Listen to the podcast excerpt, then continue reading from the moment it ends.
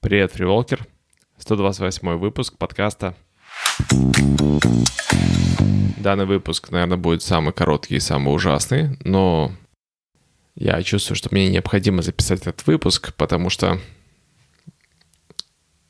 если я этого не сделаю, то я еще очень-очень долго буду откладывать это действие.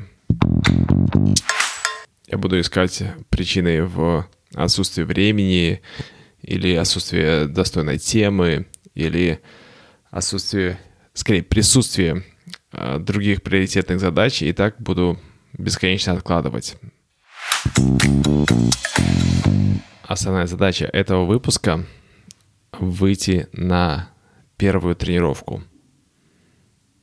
Абсолютно первую или первую после длительного периода э, отсутствия тренировок, неважно. Первая тренировка, она ужасная. Я вспоминаю свой первый опыт, когда я первый раз взял палки в руки для того, чтобы пройтись и понять, что, что это такое, для чего это. Я взял какие-то горнолыжные старинные палки, которые привозил э, наш э, родственник из Германии. И для того, чтобы просто какое-то создать впечатление о скинавской ходьбе, я с ними пошел. Я уже не помню, какой длины они были, но явно не подходящие мне под рост, э, без э, темляков, э, с обычной петлей и э, громоздкими пластиковыми рукоятками. То есть это еще по похуже, чем э, современные трекинговые палки. Подобное впечатление я испытываю, когда после длительного периода хочу возобновить погружение в холодную воду. Очень хочется. Организм не подготовлен. Он привык к комфорту. И в эту зону дискомфорта вообще не хочется заходить. И тогда очень важно сделать маленький шаг. Поступательный. Это помогает в любом случае стопроцентно будь то только начинаешь что-то делать или после длительного периода, важно просто сходить к озеру. А окунать ноги вовсе не обязательно. Дойдя до озера, уже хочется и ноги помочить. А если есть еще компания единомышленника, тогда можно и по колено зайти. Но этого вполне достаточно. Вот важный момент, когда вернуться назад, сказать нет, это первая тренировка, достаточно. В последнее время в моей голове как мантра звучат два слова «достоин» и «достаточно». Вот в данном случае достаточно э, небольшого выпуска, записать его максимально коротко, небрежно, быстро отредактировать и опубликовать. Посмотрим, что с этого выйдет.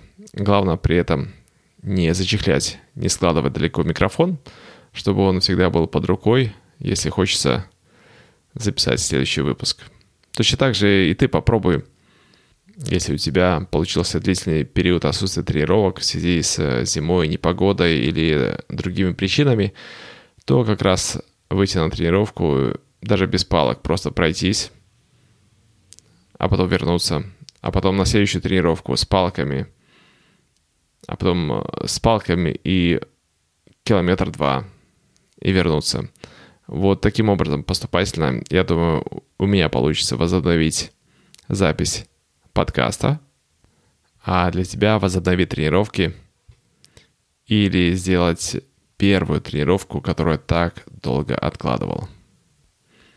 Ну что ж, для того, чтобы продолжать, нужно вовремя сказать достаточно. И теперь ты понимаешь, почему этот эпизод достоин быть опубликованным.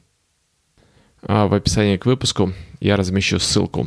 И это не простая ссылка. Это ссылка, позволяющая задать вопрос, прокомментировать или поделиться своими достижениями, впечатлениями от скандинавской ходьбы – Так что переходи по ссылке в описании на speakpipe.com, правая наклонная черта FreeWalker, и там будет красная кнопка, нажав на которую у тебя будет в распоряжении 5 минут для того, чтобы записать голосовое сообщение с вопросом, предложением, впечатлением или просто персонально какой-то отзыв.